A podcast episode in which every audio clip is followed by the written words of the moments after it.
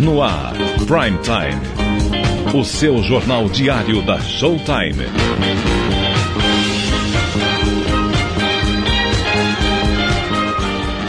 Apresentação: João Alckmin. Vem comigo, Rogério Alcântara. Bom dia, Rogério. Bom dia, João. Bom dia a todos. E conosco estarão também o engenheiro Edinardo José de Paula Santos. Bom dia, Edinardo. É, bom dia, professor. Bom dia, João. Bom dia, companheiros e ouvintes. E o jornalista e publicitário Renzo Mora. Bom dia, Renzo. Bom dia, meus queridos. Bom dia, professor. Obrigado por estar com a gente. Edinardo. É, professor, é, diferentemente do João, é, que ama e conhece a música, eu tenho uma atitude contemplativa em relação à música, não só em relação à música, em relação à cultura, aos costumes. Eu muito mais aprecio e, certa forma, gosto ou não gosto é, é, do que qualquer aprofundamento. Eu, pessoalmente, eu aprecio muito, é, digamos, essa mescla, essa mistura do, do é, que existe no povo brasileiro. Eu acho que isso é um fator de, é, de, de grande vantagem, mas é, de vez em quando eu me surpreendo com as atitudes, seja principalmente da parte dos não negros, com relação a, a, a, digamos assim, a aceitação dessa realidade brasileira.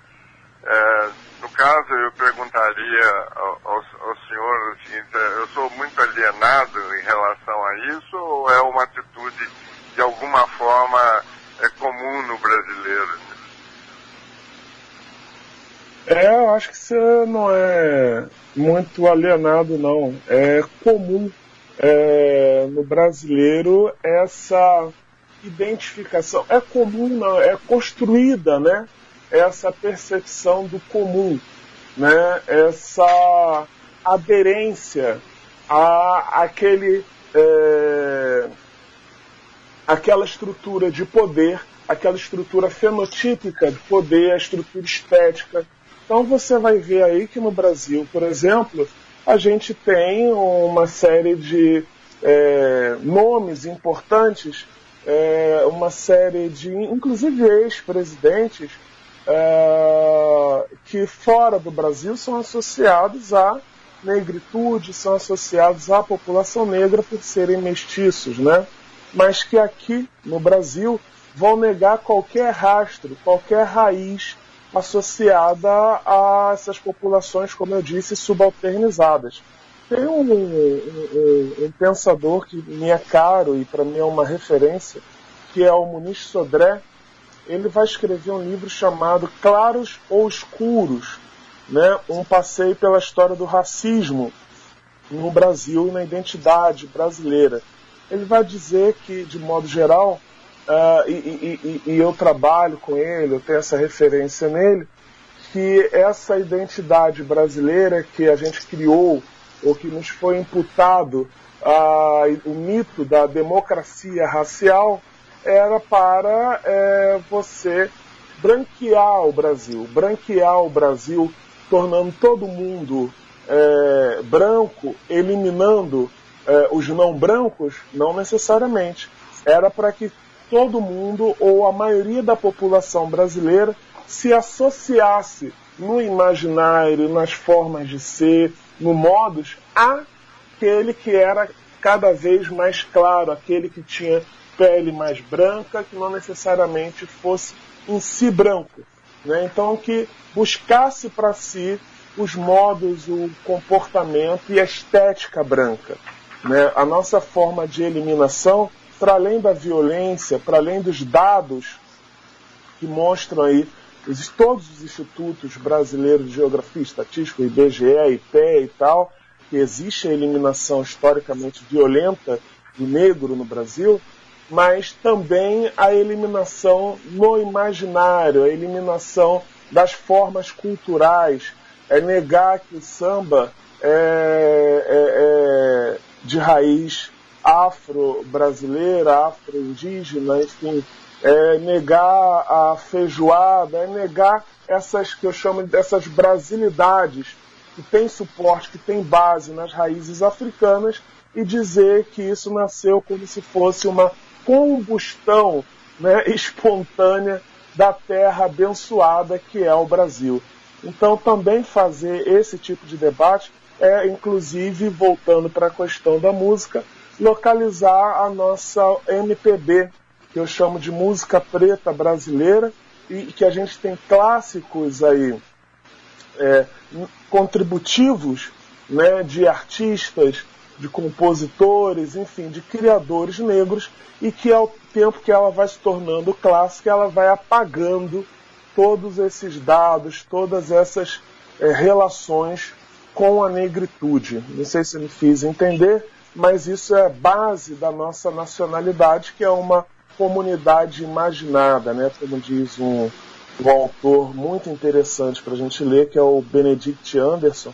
Ele vai dizer que a nação é uma comunidade imaginada cujo os nacionais, os grupos que formam é, aquele espaço ocupado vão criar narrativas, signos, valores que os identificam é, de modo geral para fora da nação. Então a gente se constitui como nação quando o outro de fora nos identifica. O Brasil é assim, o Brasil é assado, Estados Unidos é assim, Estados Unidos é assado, e aí vai pasteurizar a identidade. Mas ao pasteurizar essa identidade e as suas formas de enunciação, a gente elimina aqueles, entre aspas, indesejáveis na, na é, sociedade nacional.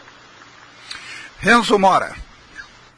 Professor, é, suas explicações são, são fascinantes e o, só para que o, o, senhor entenda, é, é, o João Alckmin e a Showtime tomaram a decisão de, de discutir profundamente a questão racial porque nos assustou é, é, brutalmente a gente ver um, um racista absolutamente é, declarado como Trump eleito presidente dos Estados Unidos e no Brasil o, alguém também manifestamente racista como Bolsonaro chegarem à presidência. A gente pergunta como é que num país, porque nos Estados Unidos a população negra representa aí 30% se, aproximadamente da população.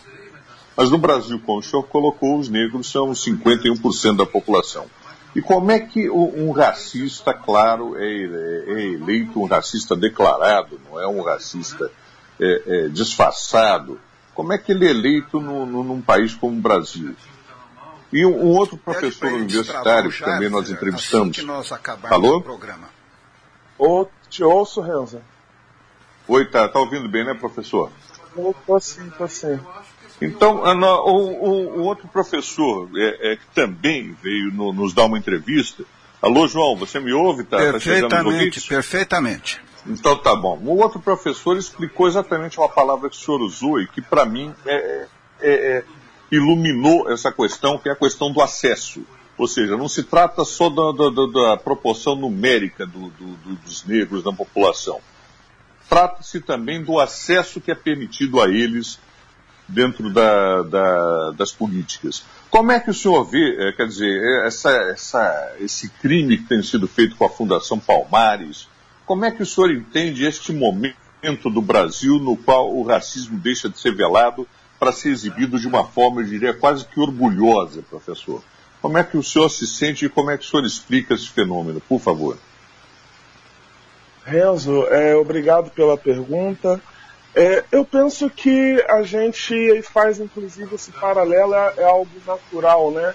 Entre Estados Unidos e Brasil, nós estamos falando de dois países continentais, é, dois países que, que têm histórias muito próximas, muito parecidas. O Brasil é o país que mais recebe é, africanos escravizados no período colonial, depois, uh, proporcionalmente, Cuba e Estados Unidos.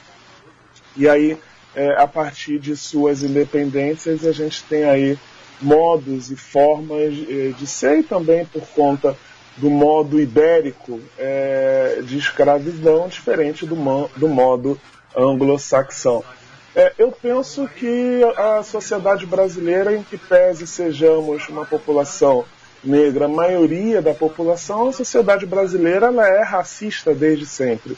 E o que eu trabalho, um dos pontos que eu foco não só nesse meu recente trabalho, mas no meu processo de pesquisa, é a construção do imaginário. Né? É, não adianta você é, ter uma maioria da população que não tem domínio sobre as formas é, de se enxergar, de se revelar, de construção daquilo que se emite sobre si. Né? Então é importante a gente estar aqui, por exemplo, fazendo esse tipo de conversa numa rádio. O que é a rádio no Brasil? O que é a comunicação no Brasil, a televisão, o audiovisual brasileiro? É racista, desde o seu, da sua primeira emissão. A gente está falando de equipamentos de perpetuação de um poder branco, de um poder hegemônico, racista, né? Então isso vai ser revelado também na, nas formas é, é, de manifestação política. Isso vai ser revelado nos espaços dados a uma maior expressão desse racismo em determinadas épocas ou uma supressão é, desse racismo explícito. Então, a, a, política e a sociedade no Brasil, no mundo, ela caminha parelha, e a gente sabe disso, aos processos tecnológicos, ou a gente poderia dizer tecnológicos comunicacionais, mas a gente poderia dizer o contrário também, que os métodos tecnológicos comunicacionais, lembrando um pensador é caro, para comunicação, que é o canadense é, Marshall McLuhan, que vai dizer que a comunicação é extensão, né?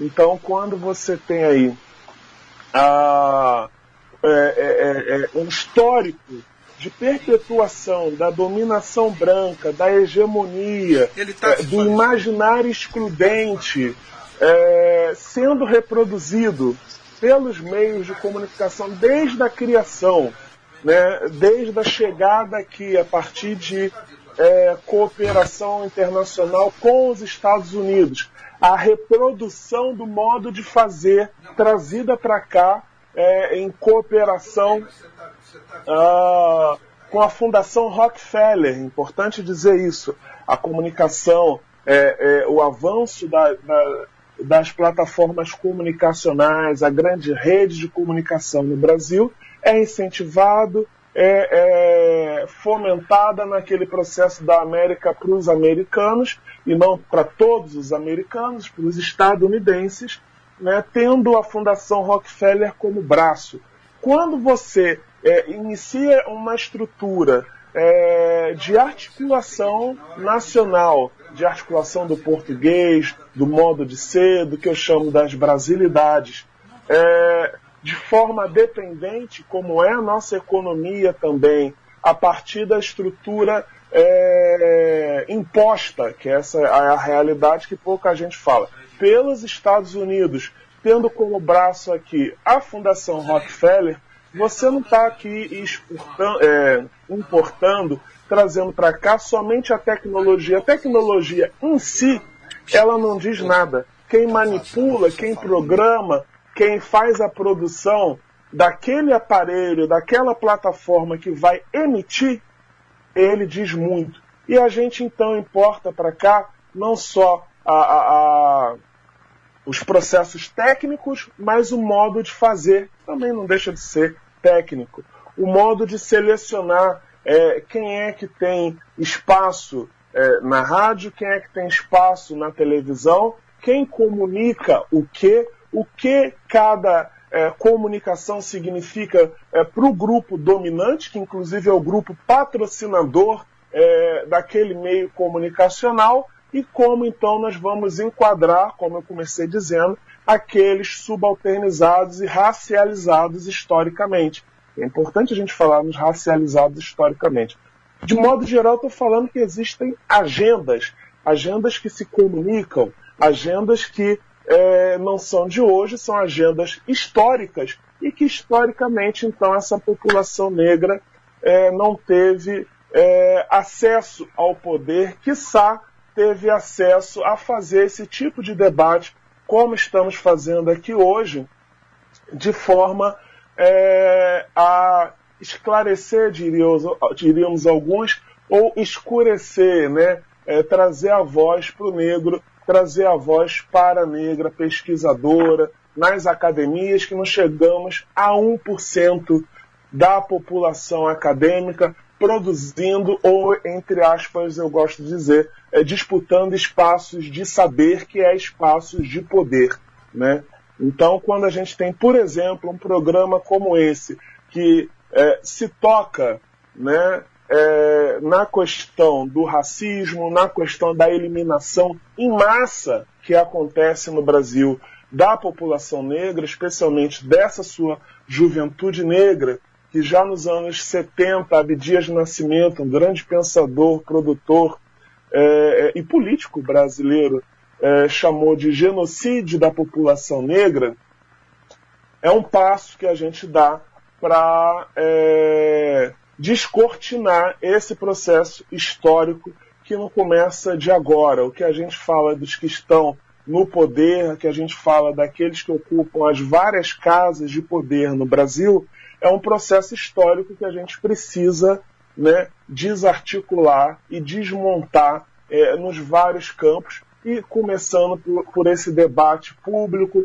começando por essa é, possibilidade de acessar saberes e conhecimentos outros que não aquele é, eurocêntricos, que não aquele relacionados às, às é, é, dominações e ao colonialismo interno. Isso é, é muito importante ser dito. É, professor, eu queria lhe fazer uma pergunta. Você é nosso colega, é, é de rádio, televisão, jornais, mas eu quero dizer o seguinte a você: me causa muito mal-estar. Eu tenho horror de qualquer tipo de racista, seja ele branco, seja ele negro, seja ele vermelho, seja ele amarelo.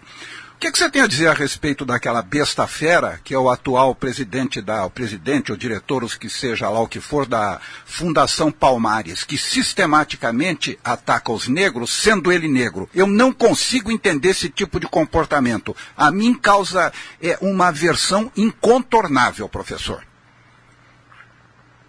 Mas a gente precisa compreender que existem seres humanos, existem agentes que se colocam para fazer esse papel do como disse foi acho que Benedita da Silva, né, que inclusive parece que foi processada. É, em vários momentos da história existem os capitães do mato, existem os entreguistas. Vamos lembrar do nazismo, por exemplo. Quantos é, não foram aqueles colaboradores com o nazismo? Vamos lembrar é, é de vários sistemas opressivos e eliminadores de uma chamada minoria, mas essa minoria são aqueles que não detêm o poder. Quantos foram aqueles que não se alinharam àqueles que estavam no poder em determinado momento da história? Isso é parte do processo histórico, a identificação racial, a luta antirracista, a identificação com uma comunidade X ou Y, é que a gente está falando da comunidade negra, ela não acontece necessariamente de forma automática com os próprios negros, com a própria população negra. Muitos, historicamente, tentam fugir, tentam escorregar, de se desvencilhar dessa relação é, dos campos da maioria minorizada, dos territórios negros, para aderir àqueles que têm o poder no momento. Depois vão sofrer as consequências em relação a isso, né? as consequências históricas, eu digo.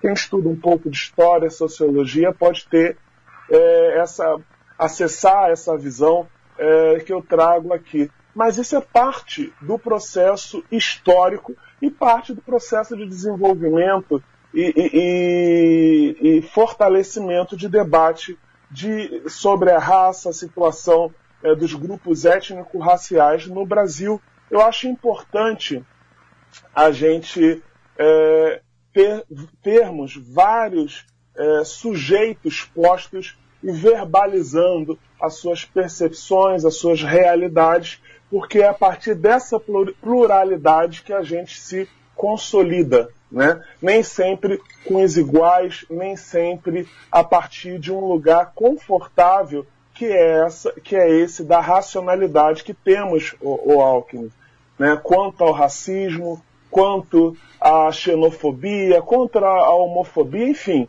Mas é importante que se faça esse tipo de debate público, que se coloquem porque a história depois vai mostrar as razões, a, é, quem continua ou quem vai voltar para o campo da invisibilidade do nada, né, é, de onde partiu. Olha, professor, embora eu seja ateu, eu quero dizer que esse tal de Sérgio, da Fundação Palmares, eh, se o homem for feito à imagem e semelhança de Deus, como alguns acreditam, esse cretino é autocrítica, viu? Edinardo. Professor, eu acho que o cerne da questão é a desigualdade.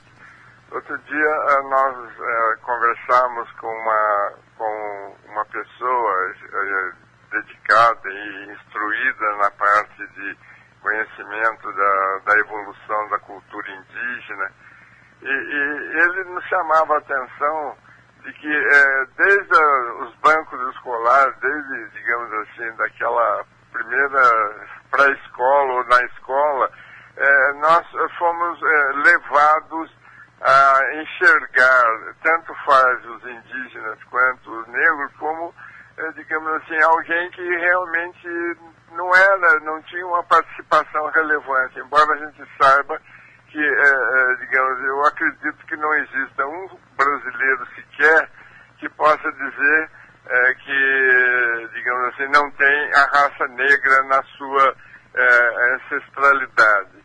É, eu, pessoalmente, a minha família é totalmente brasileira e, e, e eu acredito que, é, digamos, eu posso não ter conhecimento, mas eu acho que uma, uma família que está no Brasil já, sei lá, 200, 300 anos, ou, os meus ancestrais datam disso, é como que eu posso ad, a, admitir que não tenho nem negro e nem é, indígena na minha, na minha, digamos assim, consanguinidade. Então, o que eu queria dizer para o senhor é o seguinte, é, isso é uma coisa que é, é digamos assim, de, é difícil de imaginar que a gente vai poder chegar numa situação de equilíbrio. Em todo caso, é, é, digamos assim, eu acho que a discussão, como o senhor propriamente disse, é realmente a única maneira de abrir os olhos para uma realidade que sequer a gente consegue perceber. A minha questão é a seguinte, que, que maneiras práticas a gente pode fazer para corrigir esse engano histórico? Porque esse é um engano histórico, ele não, digamos assim, não foi criado, criado recentemente, está infuso praticamente na raça brasileira. Né? Professor? Claro, o Ednardo, eu eu compreendo o que você diz, Ednardo, e vou dizer o seguinte: é uma desigualdade programada historicamente. Né? Não é. Às vezes você tem uma desigualdade que ajustes é, econômicos é, vão colocar é, no eixo, vamos chamar assim, nos trilhos de novo. Mas a gente tem uma desigualdade programada. É, a, a, nós, o Brasil é uma sociedade com fortes traços é, e forte construção é, baseada ainda nas relações coloniais, né? É, nas relações de dependência, né? e dependências várias, inclusive da, desse suporte histórico que é o eurocentrismo, hoje a gente pode chamar de é, é, sociedade baseada no euroamericanismo, né, de exclusão, é, de eliminação. Então, eu posso lembrar um, um intelectual martinicano, o Aimé Césaire, ele tem um, um, um trabalho fantástico, é, fenomenal, chamado Discurso sobre o Colonialismo, onde ele aponta que as dores imputadas aos não brancos, aos não ocidentais, entre aspas, não se transformam em dores e escândalos, não são considerados tão repugnantes aquelas mesmas dores e atos desumanos quando infringidos naqueles que são espelho do colonizador, as populações brancas europeias e seus é, descendentes, né? Então, é, a gente tem é, essa visão de que somos plurais, como eu disse é, no início, eu mesmo articulo essa ideia da brasilidade, mas existem dentro dessa nossa conformação, que a gente costuma dizer, é, e eu em parte concordo que temos sangue indígena, negro e tudo mais, mas existe uma eliminação é, quanto mais daquele que tem menos, entre aspas, estética, fenotípicos brancos, né? É, os negros, os indígenas. Aqui falando, por exemplo, é, da população negra, eu posso pegar o que diz o Atlas da Violência de 2020. Ele vai dizer que 75% das vítimas de violência no Brasil são negras. Cresceu em 11,5% o número de homicídios de pessoas negras no Brasil em 11 anos. Caiu 13% o número de homicídios entre não negros no mesmo período. Especificamente no ano de 2018, 75,7% das vítimas de homicídio no Brasil eram negras. De 2008 a 2018, 628.595 pessoas foram assassinadas no país. O perfil das vítimas aponta que 91,8% eram homens e 8% eram mulheres. Entre os homens, é, 77 mortes por armas de fogo enquanto entre a taxa de mulheres 53%. O risco de um homem negro ser assassinado no Brasil é 74% maior do que o risco de assassinato entre brancos e para as mulheres negras a taxa é de 64,4% maior. Ora, a gente está falando de um mesmo país, de uma mesma nação, mas de uma desigualdade programada. Eu lembro que na virada do século XIX para o século XX, e com a chegada do governo Getúlio Vargas, onde a gente cria, ou como dizem alguns historiadores, consolida é, o Estado Nacional, também foi consolidada a ideia de que o Brasil seria um país é, branco, de maioria branca, um país hegemonicamente, esteticamente branco. Então, ainda que tenhamos todos sangues variados, eu mesmo também tenho sangue europeu, não tem dúvida disso, é, esteticamente aquele associado ao africano, aquele associado aos territórios negros, a essa maioria minorizada, como eu chamo, são os mais alijados é, de acesso a uma cidadania completa. Lembrando um outro intelectual caro, que é o Milton Santos, geógrafo, ele vai dizer que no Brasil a gente tem uma cidadania, a população negra tem uma cidadania mutilada, né? Então, em que pese eu concorde contigo com essa perspectiva mais ampla, as estruturas de poder no Brasil, as estruturas é, é de eliminação, os braços do Estado, ele é, coloca e demonstra muito bem quem tem direito à vida e quem tem direito à morte. Né? A gente pode ver agora com a Covid, com essa pandemia, quem foram os traços, existem os dados já de quem mais é, foi atingido pelo Covid, o maior número de mortes, é, essa população eliminável foi a população negra, segundo os dados já, já demonstram. Né? Então acho que a gente fazer esse tipo de debate numa rádio como a de vocês, é, expressar e dar visibilidade a trabalhos como esse que eu estou lançando, e eu agradeço o espaço por isso, eu digo maioria minorizada, um dispositivo analítico de racialidade, incentivar a leitura, incentivar o pensamento crítico, é um pequeno, mas grande passo, aí parece é conflituoso, né? É, é um pequeno, mas grande passo numa transformação de uma sociedade que a gente quer e acredita que pode ser um pouco mais justa e igualitária. Né?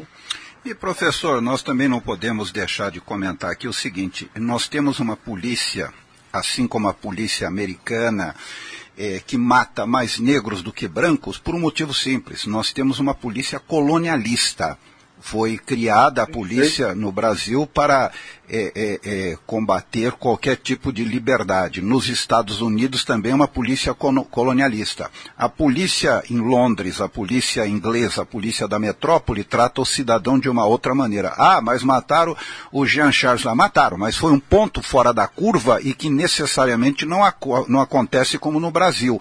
O que, que o senhor acha disso, professor?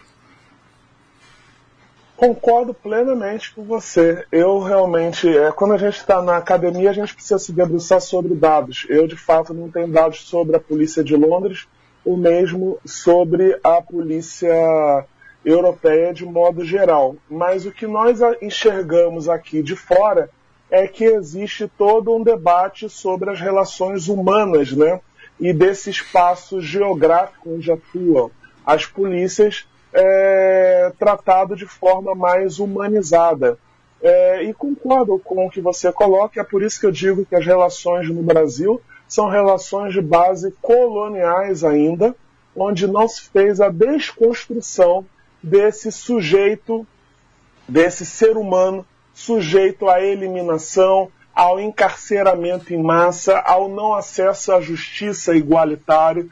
Então, é, são todos dados e traços que mostram que nós somos uma sociedade, entre aspas, una, uma sociedade equânime, mas tudo na forma da lei. Quando você vai destrinchar é, esse acesso à lei, esse acesso à cidadania, a gente está falando de cidadania, a gente então vai encontrar essas cidadanias mutiladas, né? É, esses que são induzidos a se tornar cidadãos através do consumo, e a gente tem uma grande maioria populacional que se acredita cidadã porque consome, porque tem um cartão de crédito estourado, porque usa a roupa da marca, isso e aquilo.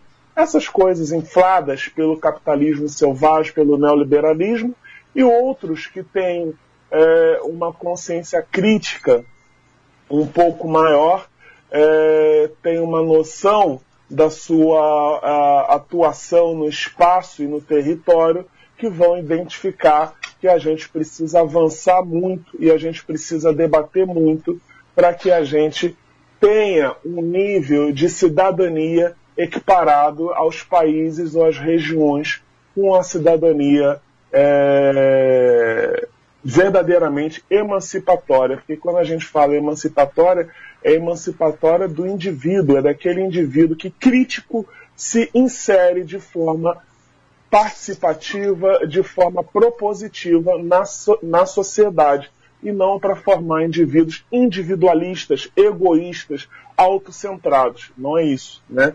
Então, quanto mais emancipado, quanto mais acesso à cidadania, mais forte uma sociedade se torna, mais forte uma sociedade é, vai, se, vai se estruturar. Né? Então a gente está falando de um país, e a gente tem ouvido falar muito aí do racismo estrutural, um país moldado dentro desse racismo estrutural, ou quando é, chamam outro pensador muito interessante, que é o Clóvis Moura, nas barragens ou barreiras de impedimento, né? que são barragens, barreiras invisíveis mas construídas e consolidadas para que uns possam ser e outros sequer possam sonhar em ser. E tem aqui uma mensagem do Ivaldo José. Bom dia a todos e também pelos agradecimento pelos esclarecimentos do professor. Isso é muito rico para nós. Obrigado, professor. Renzo Mora. Professor, dentro do, do, do terreno onde o senhor milita, que é o terreno acadêmico, eu também fui professor universitário, mas estou há algum tempo afastado da academia. Eu queria perguntar o seguinte: parece que houve uma decisão do MEC no sentido de valorizar e introduzir a cadeira de, de, de história africana dentro da, da, da do, do, currículo escolar. Eu, depois eu nunca mais ouvi falar dessa ideia. Eu não sei se isso chegou a se constituir em lei, se, se houve algum esforço no sentido de buscar essa história africana, de se buscar livros que trouxessem isso, e, ah, e, até porque, porque a história africana é extremamente diversa, quer dizer, a gente tem que pensar que são muitas Áfricas no mesmo continente. Como é que está isso, professor? Isso está crescendo? Isso seria um instrumento para tentar valorizar a cultura africana e tentar mostrar, estabelecer um outro polo para isso que o senhor chama de cultura eurocêntrica? Sem sombra de dúvida, ótima pergunta. É, você está falando é, de um processo, né, ou de um projeto muito caro ao movimento negro brasileiro, mas posso dizer também que aos negros em movimento nas Américas, né? É, quando a gente está falando de Brasil e dessas invisibilidades, a gente está falando de projetos é, de dominação colonial que perpassa a história do continente americano. Então, aqui no, no Brasil, desde o final dos anos 70, com a criação do movimento negro unificado, uh, existe ou existia esse debate de que a gente precisava de uma educação plural, inclusiva e que visibilizasse é, a sociedade brasileira como ela de fato era, como ela de fato é, do que somente aquela ideia da, é, de um Brasil visto ou com tentativas de se colocar é, no, entre aspas, mundo moderno é, de expressão europeia. É assim que esse movimento negro incide na Constituição de 1988 e que em 2003 vai dar base à Lei 10639, que estabelece a obrigatoriedade do ensino da história e cultura afro-brasileira e africana nas escolas públicas e privadas do ensino fundamental e, e, e médio. Né? É, o Conselho Nacional de Educação aprovou essas diretrizes curriculares para a educação, educação nas relações étnico-raciais e para o ensino, então, da história e cultura afro-brasileira. É, existe essa, essa luta, a gente pode chamar e colocar como luta, existe esse debate. Eu mesmo sou credenciado a um programa de pós-graduação em relações étnico-raciais que deve muito a esse, essa história é, de inclusão da história negra é, nos currículos né, é, das escolas e universidades, mas existe, como existe na sociedade brasileira, eu digo isso, eu sempre falo isso, é reflexo da sociedade brasileira que precisa se desconstruir né, enquanto uma sociedade racista. E a gente só desconstrói quando a gente age para isso, quando a gente aponta, quando a gente atua de forma antirracista, brancos e negros, é, negros e não negros. Então existe uma resistência muito grande à implementação desse currículo, ainda que seja lei, ainda que seja obrigatório, é, existe uma resistência à implementação desse currículo nas escolas, nas universidades. Por outro lado, é, a ascensão né, de, de docentes é, negros, de docentes antirracistas é, nas universidades, nos espaços considerados do saber, tem feito também que esse, esse currículo, que essa proposta, essa lei, não seja uma lei para inglês ver, fazendo associação com o que Alckmin está falando da sociedade inglesa, é, que não seja apenas uma lei para inglês ver e que seja de fato constituída como um, um, um capital, um processo de possibilidades de mudança, mas ainda é muito incipiente. Que pese a lei seja de 2003, nós estejamos no ano de 2020, é, você não consegue ter é, um, um, panorama geral dessa lei aplicada de forma equânime nas escolas do Brasil.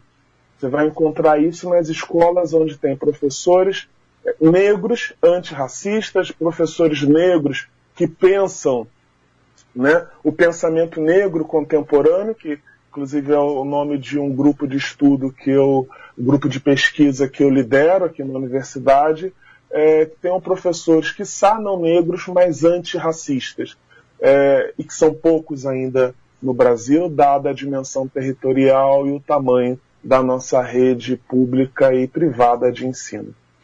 Professor, o grande problema também, já que nós entramos no, nas leis, é o não cumprimento das leis. Nós temos é, aqui uma lei que pune o racismo.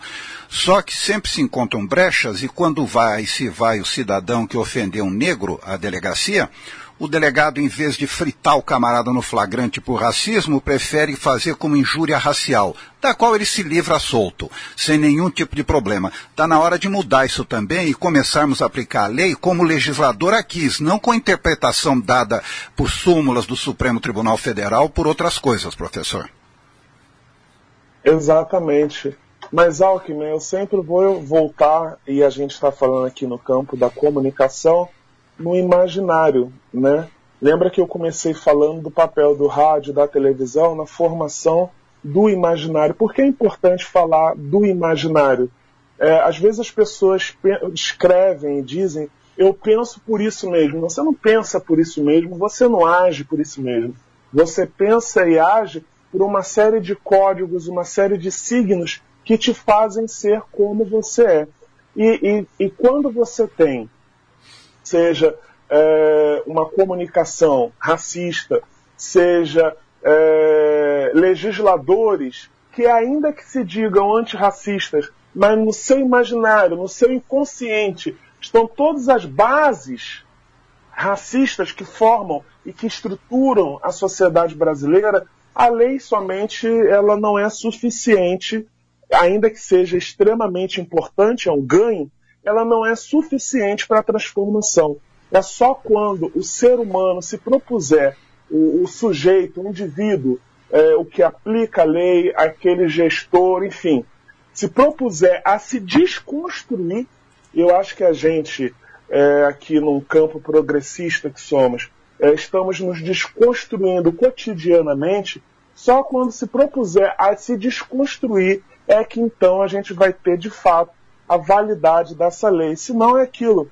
A gente está falando de um processo histórico também, é, é, desde o período colonial, onde a Inglaterra, pós-revolução industrial, é, começa a pregar e atuar para o fim do tráfico transatlântico, para o fim do tráfico negreiro, não porque ela fosse mais humanizada, mas porque ela queria incentivar o consumo é, de seus produtos industrializados e essa massa negra antes escravizada iria se tornar trabalhadora remunerada e iria então aderir à sociedade de mercado, iria consumir. É por isso que a Inglaterra é, então está fazendo esse essa luta por, entre aspas, humanidade do sujeito negro.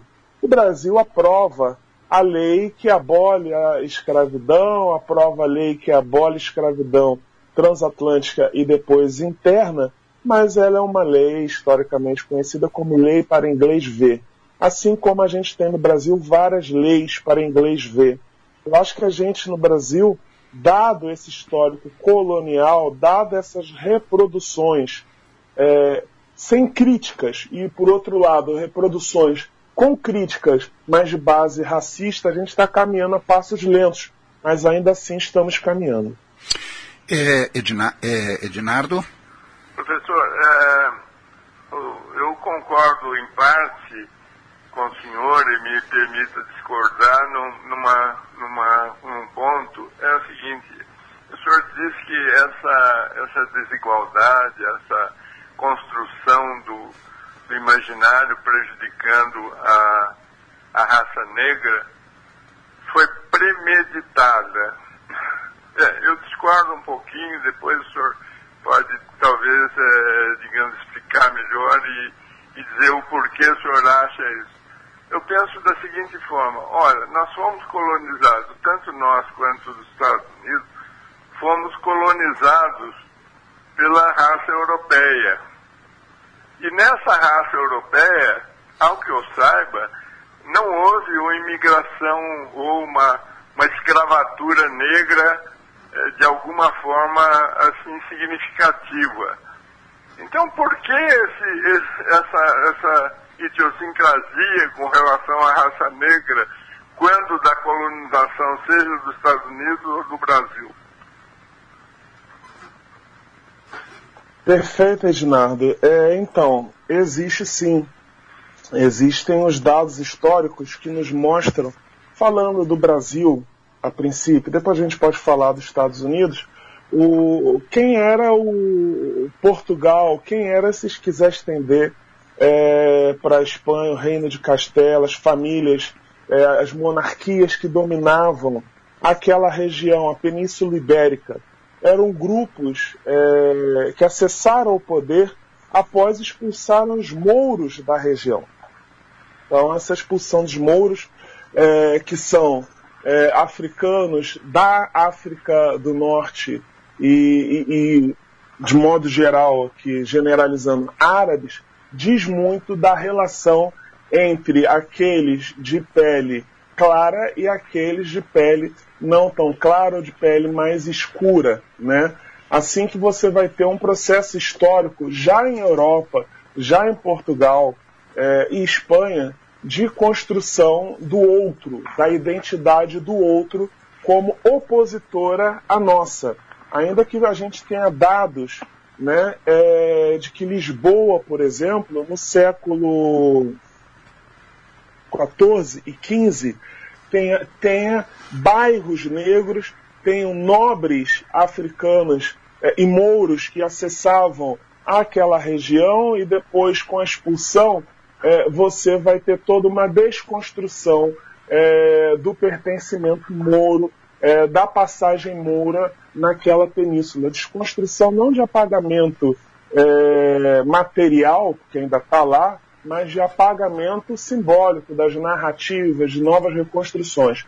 Quando eles acessam o continente é, americano, você tem todo aí um, um histórico de, de, de, criação da identidade do que é a raça e, e, do que é o branco, lembrando que nem todo europeu é branco e nem todo europeu desse nesse processo era considerado que só existia essa ideia do branco, mas eles vão articular aqueles que não estão associados à pele alva, à pele mais clara, como o não branco, o, o, o diferente, e eles vão chamar todos de negros. Hoje a gente chama a população negra, a gente sabe da população africana, é, especificamente de negros, mas originalmente no processo de colonização a gente vai ter aí os negros da terra, como eram chamados, de modo geral, as nações que a gente chama hoje de indígenas, né? Eram os negros da terra e os negros da África. Né? Então, é, existe sim todo um saber, toda uma inteligência, né? É, é uma intelectualidade formada para distinguir aqueles dominantes dos dominados. Assim que nas Américas, aí a gente vai para os Estados Unidos também, todo aquele oriundo da parte ocidental é, do continente europeu passa a ser o white, o, o, o branco, né? o, é, o criolo, que aí é o criolo é, latino-americano, ou seja, não é o negro da terra. É, no Brasil, depois a gente vai ressignificar esse conceito, essa ideia de crioulo. Mas ele não é o negro da terra. Então, tem toda uma inteligência que forma e que faz essa distinção. E quando a gente fala que o Brasil não rompeu com essa perspectiva colonialista sobre a sociedade, com essa perspectiva herdada, é também por isso. Não sei se eu me fiz compreender. Bastante. Agora eu gostaria de dizer ao senhor o seguinte. Eu, para mim, não interessa é, a rádio Showtime, pelo menos 60% da programação dela é de black music. Aí um dia perguntaram para mim, por que, que você toca só música negra? Eu falei, eu poderia te dar um milhão de motivos. É, eu gosto de Marvin Gaye, eu gosto de Curtis Mayfield, eu gosto de Ted Pendergrass, eu podia te dar um milhão de motivos, mas acontece o seguinte, é meu gosto e a rádio é minha, então eu toco o que eu quero. Então se você quiser ouvir é, música, black music, você põe aqui, nós temos inclusive um programa à noite, que é o Black Magic somente uma hora de programação com músicas negras de qualidade. É porque toda a música negra é de qualidade. Então, vamos combinar, não o que tem hoje por aí, mas eu volto lá para trás. E uma pergunta, você também é cantor de rap, né?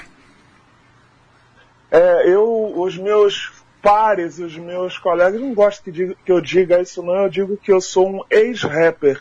Mas de fato não existe um ex-rapper. Não eu estou ali com essa minha vertente do rap um, um, pouco ali deixando descansar, mas sou um dos pioneiros do rap no Rio de Janeiro é, e no Brasil. Comecei no final dos anos 80, início dos anos 90, quando as pessoas sequer sabiam o que era rap. Né? Depois tive uma carreira muito longa e grande aí em São Paulo. Né? É, morei em São Paulo muitos anos, é, enfim. trabalhei com produção e ajudei na divulgação também de vários grupos aí da região aí do estado de São Paulo. Mas Alckmin queria dizer o seguinte, é, essa coisa da black music, ela historicamente marca a posição é, do branco antirracista, que não necessariamente se expressa como você se expressa, né, é, verbalmente antirracismo, mas visibilizando, historicizando é, e dando é, ou, construindo espaços para artistas, para intelectuais, para pensadores negros. Isso nos Estados Unidos é assim. É importante dizer que, por exemplo, a Montal, é, que tinha o Gordon, Billy Gordon, salvo engano, meu nome, Barry, do negro, Barry Gord, é, do Afro, Barry, Barry Gordon, Barry Gordon, exatamente, Barry Gordon. O sócio dele era um judeu branco. É. Isso é é interessante dizer. Não, e olha, Brasil... você me permitindo, ele também não tinha nenhum tipo de racismo, porque ele levou Lemberry, que era um cantor branco para lá, ele levou o Earth, o conjunto, o, o grupo do, do, do, do, Get Ready, para lá também, com uma música dos Bee Gees que eles modificaram. Então o Barry Gordon não queria nem saber. Se fosse bom, estava com ele e acabou. Exatamente isso. E, e, você sabe que isso é uma das formas de luta naquele momento. Eu digo que continua sendo, mas nos Estados Unidos, da segregação, dar esse tipo de espaço, trazer esse tipo de cantor e mesclar era uma luta antirracista que passa pela música, né? É, no Rio de Janeiro, no Brasil, a gente vai dizer que a chamada black music, o movimento soul funk, começa é, mais fortemente dentro de uma casa de shows, cervejaria chamada Canecão, que muito recentemente deixou de existir, é, no bairro de Botafogo, onde o DJ Big. Big Boy? Big Boy, Big Boy, grande Big Boy. O Big Boy traz e tem esse contato e, e depois o Canecão se volta mais para é a música MPB, mais clássica e tal. As equipes de show, as equipes de baile, como Soul Grand Prix, né, é, Cassino Disco Club, a Furacão 2000, espalham essa black music, esse movimento é, nos subúrbios do Rio de Janeiro. Então tem toda uma relação entre brancos antirracistas é, e comunidade negra que sempre fortaleceu e fortalece esse espaço de reconfiguração social que a gente acredita. Professor. Olha, fala, Rogério. É, Rogério Alcântara, bom dia, professor. Bom dia, Rogério. É, talvez o pessoal de São Paulo não conheça muito, mas tem um, um DJ aí no Rio de Janeiro também muito importante é, dentro aí da, da música negra, né, black music, chamado Corello. Opa, né? claro. claro, DJ Corello. Pois é, tá. O. DJ Corello ele já é de uma segunda geração, né? Do Big Boy, sim, Messier sim, sim. Elimar, é, Dom Filó. É, a gente está falando de uma primeira geração. O DJ Corella é fruto dessa geração, mas também, falando nos dias de hoje, é um DJ é, extremamente respeitado que merece ser conhecido. O Corella ele já vai é, dar forma ao que se chama no Rio de Janeiro dos bailes charme. Isso, né? exatamente. É, que em São Paulo é o R&B. Quando você vai em São Paulo, bailes, quando você pegava os anos é, 90, início dos anos 2000, ascensão de cantoras, por exemplo, como uma Paula Lima, é, bandas como a Funk Como Legusta e outros, você está falando de R&B em São Paulo. Lá é um R&B que você é, vai melhor vestido e tudo mais. No Rio de Janeiro, isso tem uma expressão que são os bailes charme. Né? É o baile onde se dança com charme e elegância. Uhum. boa, boa lembrança. E outra coisa, fundamental. É, é, nós temos aqui o Show da Vida do Big Richard, de 2003, né, professor? É verdade. É um, minutinho, um minutinho só, por favor, um trechinho, Rogério.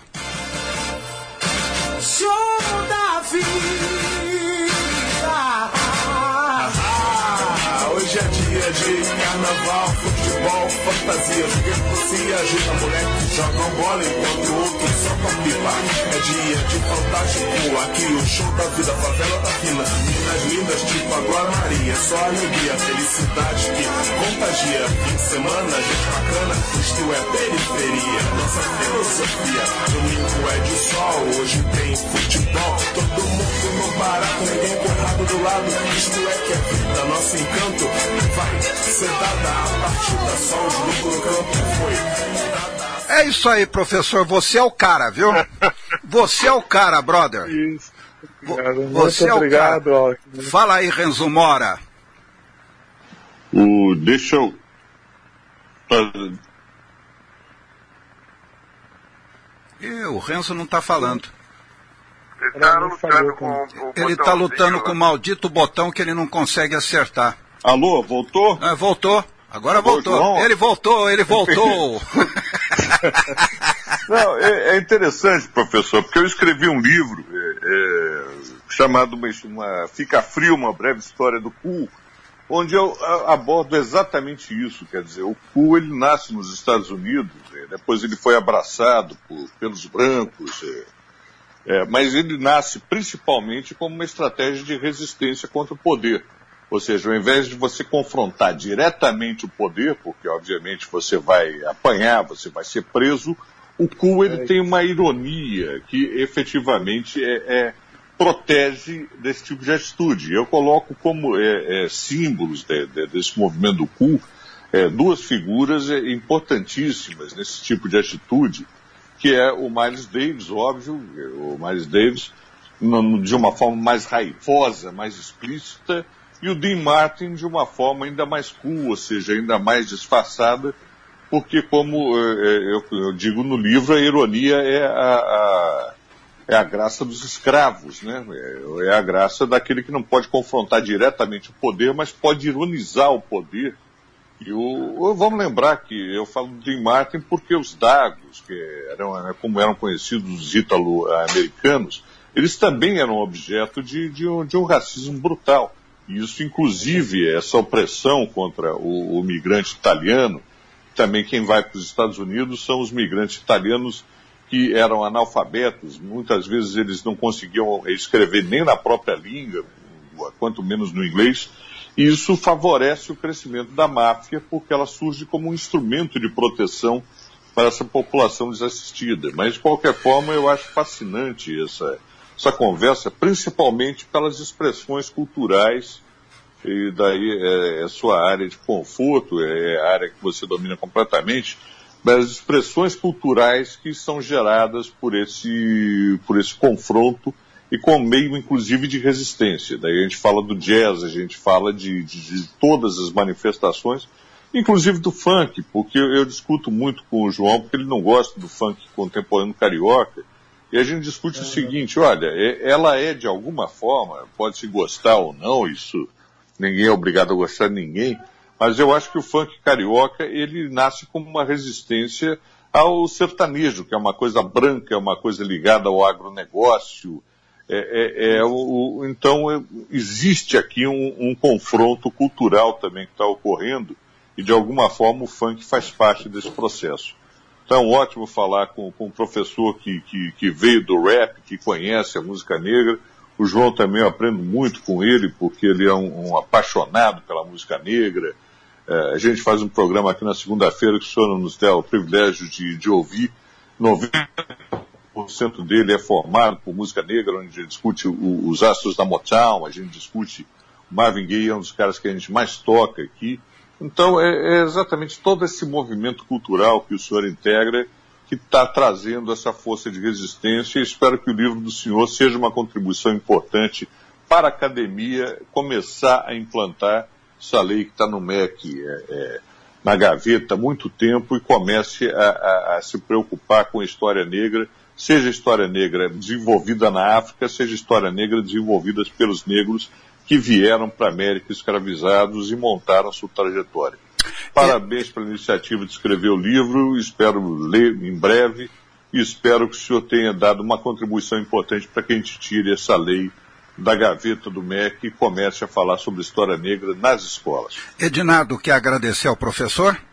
É, professor, é, queria que o senhor fosse embora sem eu, o senhor dar uma palavrinha sobre o seguinte aspecto. Eu acho que a desigualdade é o resultado de um instinto natural é, do homem ou da raça humana, no sentido que alguém precisa ser dominador e alguém precisa ser dominado. É, eu diria, por exemplo, que pra, no caso das cruzadas, ao que eu saiba, eu não sou, uh, digamos assim, um, um, um, grande leitor da parte histórica, um estudioso da, da história, mas ao que eu saiba, foi usado o nome de Deus para poder dizer assim, olha, nós precisamos dominar os muçulmanos aí, aí, no caso. Então, o que eu queria ouvir do senhor é o seguinte, é, talvez eh, a gente é, digamos assim, ao aceitar que essa dominação é uma desvirtude ou é, digamos assim, alguma coisa que precisasse ser é, combatido de forma inerente, eu acho que no ponto de vista, do ponto de vista, é, digamos, racial, no caso, o Brasil tem mais chance de, de equalizar a, no longo prazo as suas desigualdades do que é, uma sociedade como a americana ou a própria europeia. Gostaria de saber se o senhor pode me dar uma ideia a respeito disso. Perfeito, perfeito. É... Começando pelo Renzo, o Renzo quase fez a leitura de mim quando ele fala do cu. Eu gosto muito. eu é. gosto muito e eu acho que a gente precisa de fato, Renzo, é, como uma estratégia de sobrevivência, fazer a resistência, mas achar um modo de caminhar. Porque um, um herói morto vale de pouca coisa também, né? E quando a gente tem esses heróis vivos, essas pessoas que, a partir dessas relações, aí já associando o Ednardo entre dominação e dominados, você vai ter sempre a resistência, vai ter sempre a articulação daqueles que querem fazer a transformação do jogo. E é nessa transformação do jogo que eu acho que, trazendo o cool para a sociologia, eu acho que essa perspectiva do cool é, é o caminho para a gente fazer e, e agregar também aqueles possíveis desagregados que buscam caminhos outros que sejam inclusivos e sejam plurais. Perfeito, você citou aí artistas e, e figuras que para mim são referências também. Que bom! E associando, e associando ao Ednardo, eu acho isso, Ednardo, concordo com você, acho que a gente tem esse grande potencial, mas isso também é a ideia do mito fundador da democracia racial, que eu me oponho, né, é, e que nos alijou é, durante muito tempo. A gente tem sim que fazer esse debate público, dizer que somos desiguais e o reconhecimento dessa nossa unidade na diversidade é que vai fazer um país potência, que vai efetivar toda essa potencialidade do Brasil, que não é mais um país do futuro, é do presente, e a gente precisa fazer as transformações no presente. O agora está aí batendo a nossa porta e a gente tem aí caminhados com passos e modos né, de condução é, do, do Estado-nação, que está a, a, século XIX, nos moldes que estávamos lá no início da chamada Primeira República. Então, perfeita a sua colocação. E Renzo, agradeço, agradeço ao Alckmin, João Alckmin, a oportunidade aqui, a hora que precisar, estamos juntos. E obrigado pela lembrança da música. Olha, o Black Richard, você é fantástico, baixe o nosso aplicativo aí se você gosta de música negra. De funk eu gosto, mas eu gosto de, de, de train, eu gosto daquele funk americano, eu gosto do funk com ritmo, com uma batida, uma batida pesada, uma bateria pesada no fundo. Meu funk é dos anos 70, principalmente de Train. Então, keep on, essa música é fantástica. Professor, um grande abraço, muito obrigado. Foi uma honra, um prazer, um privilégio e uma satisfação entrevistá-lo, porque eu gosto muito de falar com quem gosta de black music como eu. Muito Muito obrigado, João. E olha, eu preciso fazer, você viu que eu sou um péssimo propagandista. Verdade. Dizer que o livro Maioria Minorizada, lá. dispositivo analítico de racialidade, é, está sendo lançado pela editora Telha. Vocês podem entrar em www.editoratelha.com.br e vocês podem acessar o livro lá e também nos aplicativos americanas, Amazon e tal, está disponível.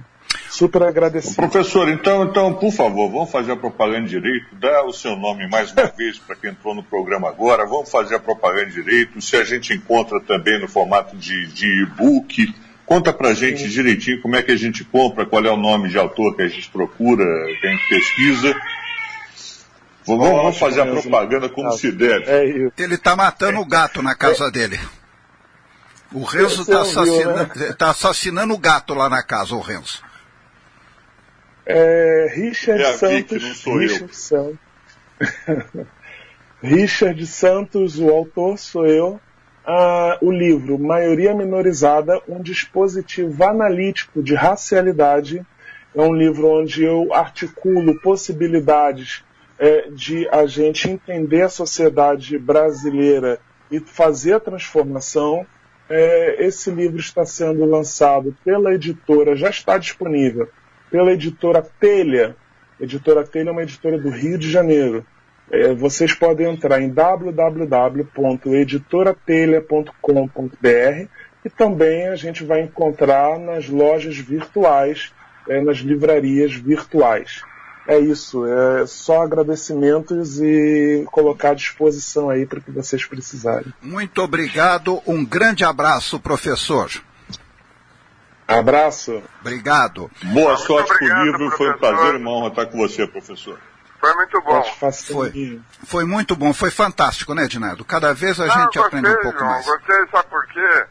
É, você veja, somando essa entrevista dele com a entrevista daquele que falava, é, digamos assim, de como que nós aprendemos história na época, pelo menos na época que eu estudei, né, que já faz 75 anos. Então, é, é, é, é, é, é, de alguma forma é desesperador, né? Quer dizer, via a, a, diz a visão que as pessoas tinham, e a, ou a falta de visão que as pessoas tinham, a falta de entendimento, a coisa era totalmente estereotipada. Um beijo para você, Renzo Mora, um beijo, Edinardo. Vamos, Rogério. Você ouviu na Showtime. Prime Time. Gerência de Tecnologia da Informação, Marcelo Tibério. Gerência de Mídias Sociais, Luiz Paulo Calisto. Engenheiro de Som, Eduardo Vilela. Coordenação de Rede, Albert Martinen. Direção de Jornalismo, Carlos Brickman. Apresentação, João Alckmin. E comigo, Rogério Alcântara. Bom dia, Brasil. Bom dia, mundo.